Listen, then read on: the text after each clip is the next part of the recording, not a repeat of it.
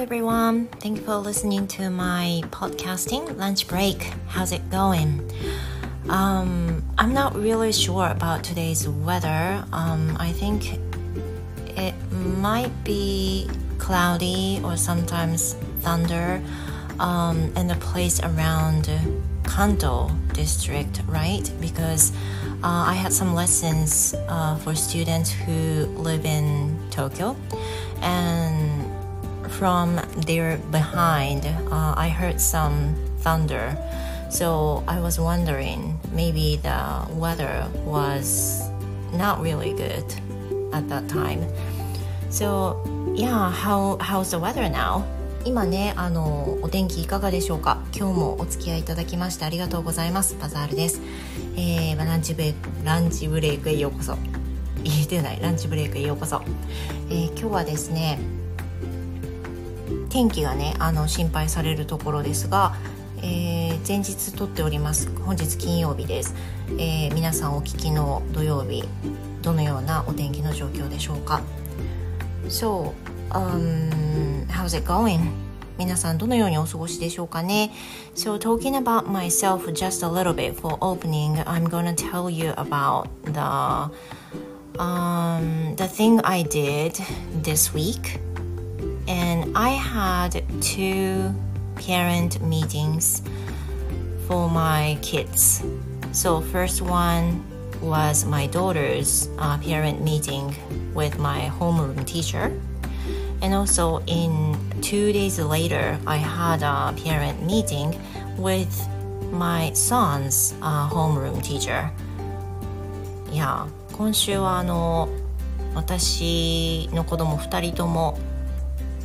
保護者面談2者面談と3者面談だったんですけれどもがありました娘の場合は2者面談で私と先生で息子の場合は3者面談で息子私先生っていう風な感じでした So I guess uh, like some some of you having kids might have the same kind of parent meeting on this week or next week or whatever in the summer vacation, right? おそらくねその地域によっても違うと思うんですけれども面談は夏休みのうちにはあるところが割と多いんではないかなと感じています。Yeah, and I talked uh, to the homeroom teacher about my kids or some concerns about them.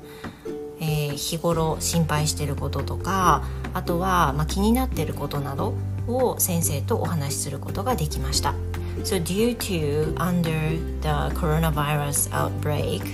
uh, we're still under the pandemic, right? So uh, under this circumstance, I have you know not had a good chance to communicate with their homeroom teacher in person so far で皆さんも同じだと思うんですけれども今のところそのコロナ禍で担任の先生に直接会う機会っていうのは 本当になかったんですね。Well, um, about my daughter's homeroom teacher, I had a, I had only a chance to meet her on the very first day uh, to to you know to take my daughter to school on the very first day 娘に関しては、えーと、初日転校した初日に学校に、まあ、付き添うっていう形で行った時に担任の先生に初めてお会いしたんですけれども Since then I have never had a chance to meet her、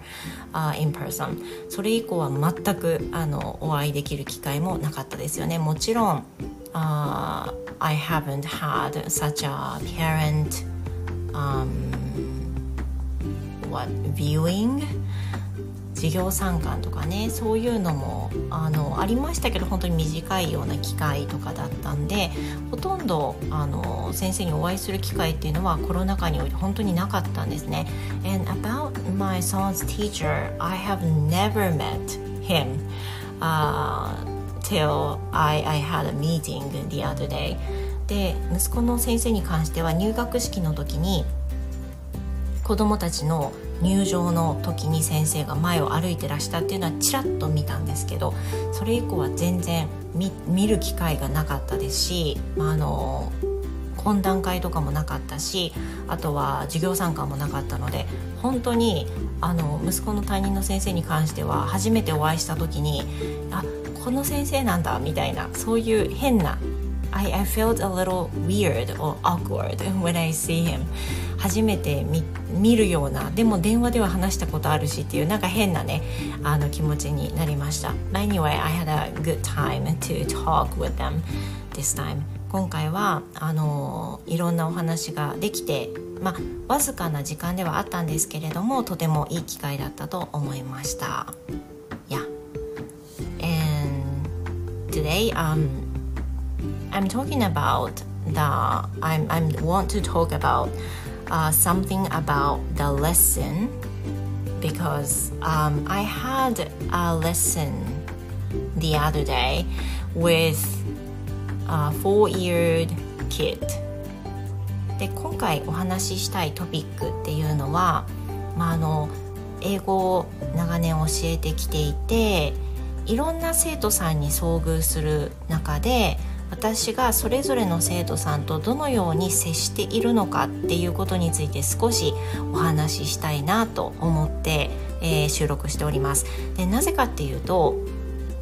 実は先日その久しぶりにね4歳のお子さんのレッスンを持ったんですよ。I haven't had such a lesson with a younger generation、uh, for a while. しばらくあの小さいお子さん未就学児のお子さんっていうのはあの受けてなかったので本当に久しぶりだったんですよね。It has been over a six months 間違いなく半年以上はあの持ってなかったと思うんですけれども今回その機会をいただいてあの4歳の子のレッスンをしたんですよ。I usually、uh, give lessons with、um, especially for elementary school students junior high school students, a few of high school students. Uh, my students are most of the students, most students, and just some students are adults, grown ups. 私の生徒さんの場合はその えーと、就学してから小学校に入ってから高校までの生徒さんが一番多いんですね。で、えーと、それからその他大人の方っていうふうなことで未就学の生徒さんっていうのはあの継続生の方の中には私には持って私は持ってないんですけれどもこの度久しぶりにあの4歳の男の子のレッスンをした時にあの自分自身のその接し方の違いになんとなくこう、まあ、違和感はないんですけどこんなに私あの喋り方変えてるんだっていうか意図的に変えてるんですけどあのやっぱりこんなに違うもんだなっていうのを改めて実感したというかそういうふうなことだったので私いろんなあの先生がいらっしゃると思うんですけれども私の場合どのような生徒さんの時にどのようなあのなんだろうタイプの生徒さんを見た時にどういう接し方をするのかやっぱり先生もそれぞれ生徒さんの特徴とか特性とかで接し方変えてらっしゃると思うんですけど私もその一人なんですよね。やっぱり I don't think I should do the same teaching way to everyone because you know everyone is different. Everyone's ability is different too. それぞれに能力も違えば性格も違うし。であと年齢にもね差があるので同じような教え方やっぱりできないっていうのは皆さんどの先生もあのお考えだと思いますが私のタイプをね少しあのシェアしてえーってあの多分皆さんが生徒としてお受けになってる時っていうのはその先生との様子はそうであっても同じ先生でも例えば4歳のお子さんとのレッスンの時あとはご年配の方のレッスンの時とは態度が違うだろうっていうのをねあのそういうことあるんじゃないかなって感じながら聞いてもらえると嬉しいです。So are you guys ready to listen? Let's start!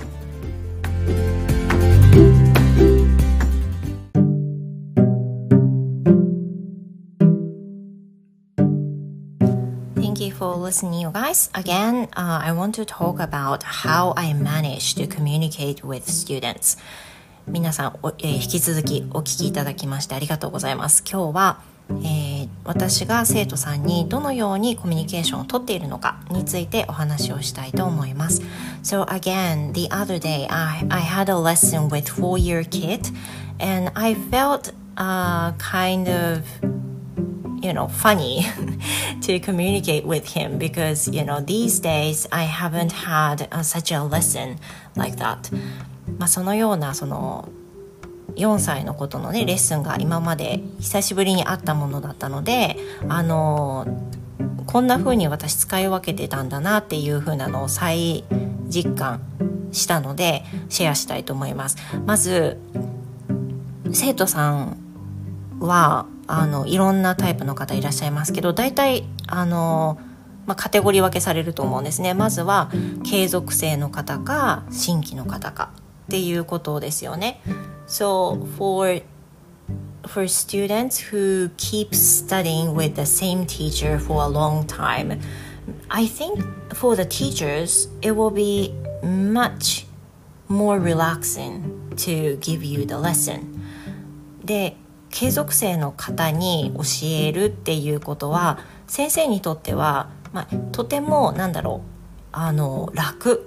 言葉の語弊があったらちょっといけないんですけど楽であの教えやすいっていう印象がねおそらくあると思います。で楽っていうのは何だろう楽楽っていうのはなんかそのあの手を抜けるとかそういうことでは決してなくてその経営属性の方の場合はどういう性格の方でどのような英語レベルをお持ちででどのような目的を持っていて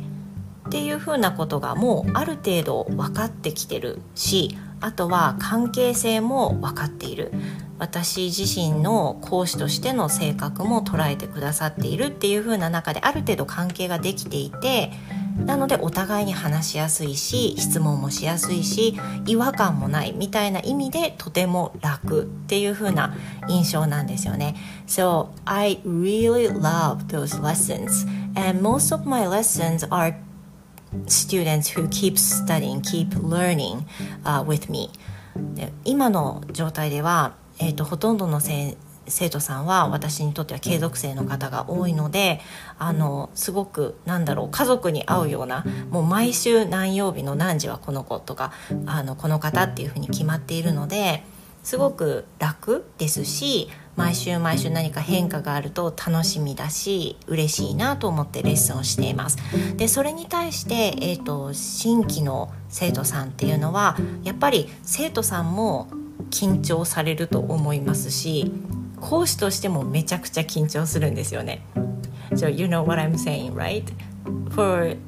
for students, absolutely you must be so anxious about the first lesson and also that is not just only the students but also the teachers. Uh, we uh, tend to be anxious about the first lesson with you guys. もちろんあの先生の立場からしても初めてのレッスンっていうのはかなりねエネルギーも使うし緊張するんですよ。And that's because you know we wouldn't know what kind of personality you are and what kind of English level you are in and what do you want to learn from me and what is the goal for you all the stuff are unsure for the first time so what i need to do as a teacher we need to um, ask so many questions until I get to know them で初めての生徒さんはそういったことが何にもわからない状態なのでとにかくたくさんの質問 So we could say like a counseling um, we ask many questions to get to know each other. 分かるためにたくさんの質問をしなきゃいけない。いけないことはないんですけどたくさんのあの質問をしたくなります。例えば私は、えーと、何も質問をせずにレッスンを始めるっていうのはちょっと難しくってというのもあの何を求めていらっしゃるのかどこまでのゴールなのかどこまで詳しく教えた方がいいのかで何を重きに教えてほしいのかとかいろんなあのゴールがね人によってやっぱり違うので私が思っているあのこの人のゴールはこうかなっていうのとその生徒さんそのものが持ってるゴールっていうのは違う可能性が高いですよねだからあのそういったものをしっかりすり合わせるためにたくさんの質問をしますし自己紹介もやってもらいますしあの質問をたくさんしながらどんなことを学びたいかっていうのをしっかりすり合わせていくっていうのが初回に必要になってきます。Yeah, I understand some students would uh, not like those kind of counseling. They just want to start the lesson and then they just want us to finish what they want. その理解していることはその数人の生徒さんは例えばカウンセリングみたいなのは必要ないんであの例えばこの範囲だけやってくれればいいですみたいな生徒さんがいらっしゃることも事実です。でそういうふうに前置きで書いてある場合は私はあえて聞かないようにするんですけれどもそれでもやっぱり聞かないでそのままレッスンを終えると本当に満足されたかなとかそのせその生徒さんが望んでらっしゃることを私はちゃんと満たしてあげられたかなとかそういったあの不安に駆られるようになります。でそういうふうになりたくないっていうのとやはりあのお互いに満足したレッスンの時間を持ちたいっていうのがあるので初回はカウンセリングをするし、まあ、そういった意味で力んでるっていうんですかね。いや I have to be more energetic for the first lesson. Maybe that happens to every teacher I guess. いろんな先生も同じだと思います。緊張しない先生っているのかな？私はかなり緊張しますね。いやそんな感じで継続と、えー、新規の生徒さんは随分初回のレッスン初回じゃないかそれぞれの1回のレッスンのあの持ち方とかあの試み方っていうのは変わってきます。もちろんね分かり合えないで終わっちゃう生徒さんっていうのも残念ながら稀にいらっしゃるんですよね。でもあのそれは一つの出会いだと思いますしみ皆さんが私の教え方に合うとも思っていないのでそれはそれで仕方がないってある意味あのスパッとねあの見切りをつけてる場合もあります。あとはそうですね私の生徒さんはお子さんが多いっていうふうに前にもお話ししたと思うんですけど、えーと、生徒さんが大人の方か子どもの方かでまた、えー、レッスンの対応の仕方が変わりますというか私は変えています So how I change my attitude is that for adults I tend to speak to 敬語 in Japanese もし日本語で話す場合は当然敬語で話すようにしています and also I try to speak in a polite way of English でできればその英語も丁寧な言い方 Would you please とかあそういう感じで聞くようにしたりとかそういうふうなことですねあとは質問もちょっと気をつけたりとかいうことをしています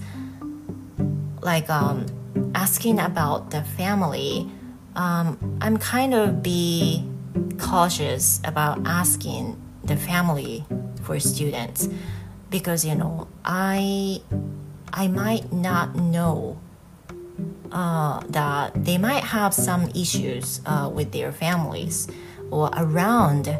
uh, the students. So I need to be very careful about some questions like families, jobs or something like this なので何でも聞けるわけじゃなくて大人の方は割とあの気をつけて質問を選んでいる傾向があります例えばそのお仕事とか、えー、家族のこととかあとはうんそうですねいろんなことその聞いたらまずいかもしれないとかもしかしたら何か事情があってのことかもしれないっていうふうなことを考えた場合には質問をしないようにしています。でえーと、もしこれ聞いた方がもっと教え方にあの差が出てくるけどなっていう場合には「uh, Would you mind asking?」っていう風な感じで「これ聞いてもよろしいですか?」っていう風な感じから聞くこともあります。でお子さんの場合はうん for, for the for the students who are children, I tend to start asking some questions, interesting questions for them, like um, asking about games or comic books or animations. Um, TV programs or sometimes music for junior high school students. Um, I tend to ask about some something interesting to them. でまずは英語とは関係なく子供の場合はお子さんの場合は小学校から、ま、中学校高校の方たちですよねは、えーと、何が好きかっていうのを最初に聞くようにしてます。And I, if I found something in common, I, I ask many questions、uh, related. で関係のある質問をあのなんか共通点見つけたら関係のある質問をどんどんどんどんしていくとかそんな感じから英語にやっとつなげていくっていう風な感じですかね。でお子さんの場合はあの英語を受ける理由っていうのが実はなかったりすることもあるんですね。So in my experience, uh, some kids students uh, sometimes they don't have exact goals that's because they're taking lessons uh, because their parents asked me to do. その理由っていうのは大人の方と違ってお子さんのレッスンはお子さん自身がレッスンを望んでいるパターンもあれば実はそうじゃない部分も結構あってお子さんは望んでないし勉強したくないんだけどあの保護者の方が入れている。でたまに強制的に入れさせられている。っていうふなことも見受けられることがあります。であの生徒さん本人がお子さん本人がレッスンを望まれて受けられている場合例えば英検受かりたいとかねあの授業の英語を分かるようになりたいとか本当に目的を持って受けられてる時はすごく強いです。あの何もこちらがその際立った努力をしなくてもしっかりついてきてくれるし頑張ってくれるっていう傾向にあるかなと思うんですけど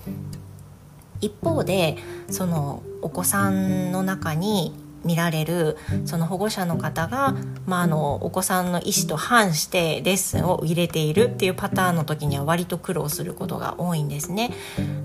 Because you know it'll be okay for the first lesson or few lessons after it. Uh, it should be okay. Their interests still remain. But after that, in after five lessons or so, they tend to get bored uh, of the lessons and they sometimes show their uh,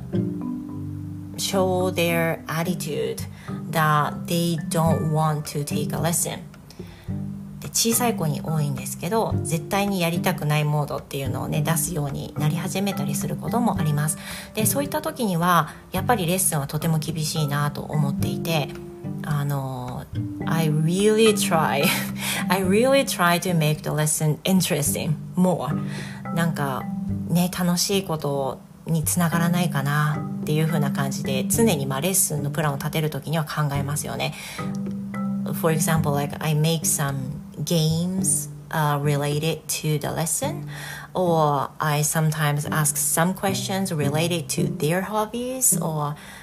um, I sometimes just um, go far from the lessons and then talk about some、uh, interesting things でちょっとだけブレイクみたいな感じで12分レッスンとは関係ない話をしてみたりとかすごくつまらなそうな風にしてたりするとそういう風にあの話題を変えてみたりとかねとにかくまあその、uh, I try to change your pace、uh, for the lesson とにかくペースを変えてなんとか乗り切ろうみたいなすごくあの個人的にとても頑張っているポイントになりますね。ですので子供か大人かでやっぱり随分レッスンは違うかなと思いますね。You know, though for students who are grown-ups have their own specific goals, but some students are not like that. Of course, they have their goals, but compared to children, some adults um, cannot uh, cannot lose their confidence cannot um, show their um, show their interests uh, to learning English uh, because of their pride Yeah, they have so much pride. Of course, they're grown ups. They have a lot of experience, so they're they have pride. Then sometimes they cannot just take it away.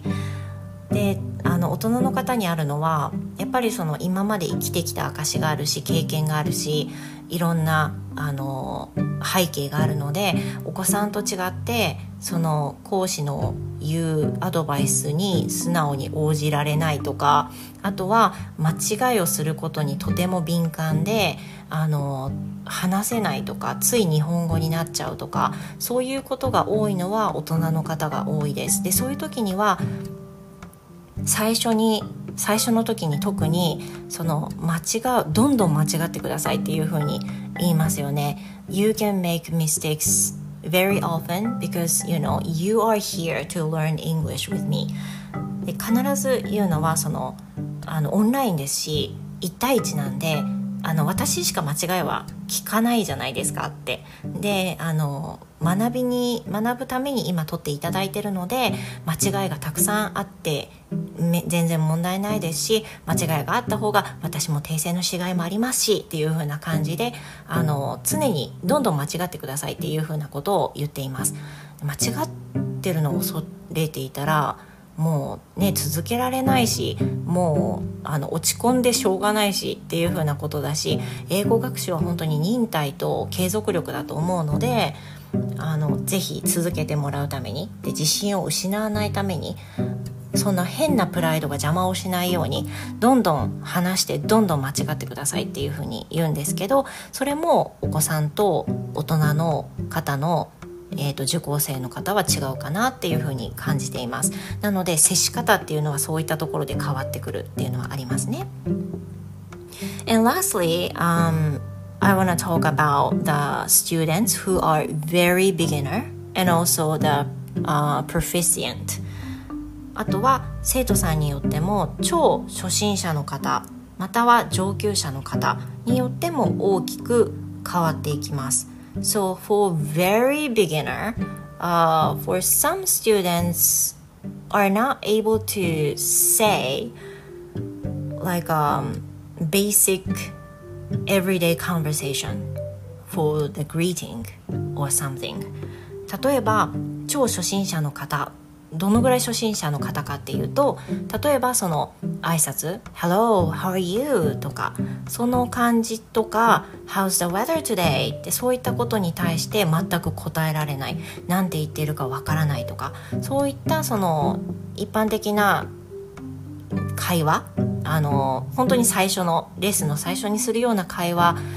がわからないっていう風なレベルの場合は超初心者のレベルに値するのかなというふうに思うんですがそういった生徒さんもいらっしゃるわけですね。で本当にあのレベルって様々であの実際にお会いして話してみないとレベルって本当測れないんですよだから小学3年生だからこのぐらいのレベルかなって思ってても実はめちゃくちゃペラペラだったりとかねで大人の方であの TOEIC 何点持ってますって言われてるからすごいお話できるのかなと思ったら実はすごくあのお話が苦手だったりとか実際そういうことはよくあるんですよね。だからあの実際に会ってお話ししてみてでどのぐらいスピーキングされてるかっていうのは本当に測ってみないとわからないことなのでそれによって対応っていうのは変わってきます。So for the very beginner, uh, when I found it so もしその生徒さんがとても超初心者の方だなっていうふうに気づいたら I start to teach English in Japanese mainly 最初の場合は日本語をメインで教えるようになる、ようにしています。And that's because, you know, for students who are very beginner, uh, do not understand the daily conversation. So, in a case, maybe if I start teaching like um, different topics, uh, they have no clue to answer the questions. and also they tend to lose their interests of learning English, and that's not what I want. I want them to be interested in learning English first. And I want them to think the interest, uh, English is so much fun.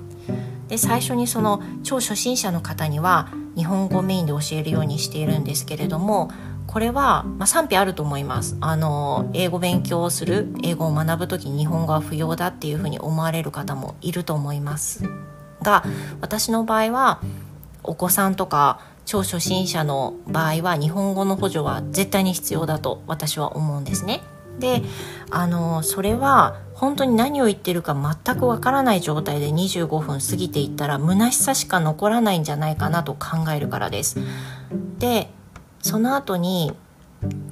しばらくは日本語で説明してそれで分かってくださればいいですよっていう話から始めます。それから段階的にその生徒さんが理解できるようになったら少しだけレベルを変えて今度はレッスンの前のあのアイスブレイクの段階で「天気とか元気ですか?」とか聞くのを英語に変えてみてでどんどんどんどん少しずつ英語に馴染んでいくっていう作業を最初は取ります。It takes time to get, get into it、um, but you know I think it's really important for those students 私はとても大事だと思います。やっぱり早早足で進もうとしても限界があると思うのでまずは興味を持ってもらう。まずは英語っていう音に慣れてもらう。っていうことが大事ですしその中で理解していくっていう作業も加えなきゃいけないなと思っているので日本語の量っていうのは超初心者の生徒さんと上級者の生徒さんは全く違います。上級者の生徒さんにはほとんど日本語では喋らないです。あの日本語で喋らないと今のは意味がわからなかったかもしれないとか文法的な説明をする場合には日本語を加えることがあります。それは私たちが日本人だからです。文法のわずかな違いを英語で話されてもよくわからない部分が正直あると思います。私はあるんですね。なので、えーと、そういった時には日本語で上級者の方にも話すようにしますがほとんど英語です。でそういったことからやっぱりその同じ英語を教えるっていうふうに言ってもあの本当に一筋縄ではいかなくていろんなレベルいろんな年齢あとはえーと、馴染みがあるかどうかそういったことあとは背景もありますよね以前海外に住んでらした人とかその方たち独特の問題点とかもあったりしますなのでそういった背景をしっかり見極めながら適切なレッスンを提供するためにどうすればいいのかっていうのを日々試行錯誤しながら提供しています。I think many other students are doing the same thing or similar things to mine 多分同じことをねされていると思いますやっぱりその生徒さんにとってはえー、単発のレッスンの場合もあるでしょう25分のレッスンでさよならっていうパターンもあるかもしれませんでも講師側からするとその1回のレッスンが無駄にならないようにあとは継続してくださるものの前提として、まあ、いっぱいあのプランを組んだりとかこういうふうに教えた方がいいんじゃないかっていうのを1回の初回の25分でしっかり見極めようとしていると思います。あのあんまりねその講師側の意見っていうのを聞いたって、まあ、なんだっていう話ではあるんですけどそういったところを感じながらあの生徒さんには接しているっていう風なことも少し知ってもらえるといいのかなと思いますし興味も湧くかもしれませんよね。And if you have some other questions, you can ask to the teacher directly. でもしねその教えてる先生にあのそういった疑問があったら直接聞いちゃえばいいかなと思います。あのそういう生徒さんもいらっしゃいますからね。実際先生こういうこういう時はどういうふうにあのそういう生徒さんに教えてるんですか？とかあの全然失礼じゃないんで是非興味の湧くままにね聞いていただけるといいかなと思います。でもあの総じてやっぱり私たち講師は教えるのが好きだし生徒さんたちと接することに楽しみを覚えているし分かってくださったっていうその瞬間を見るのが本当に喜びにもうこれ以上にない喜びなのであの日々頑張ろうかなと思っています。Yeah, Um, I talk too much, right? 今日ちょっと話しすぎましたが、あのー、そうですね聞いていて何か新しい発見があればいいなと思いますしまた何か質問があればどうぞお寄せください。Thank you for listening you guys. And I hope to see you next Saturday from 10:30 See you next time. Goodbye.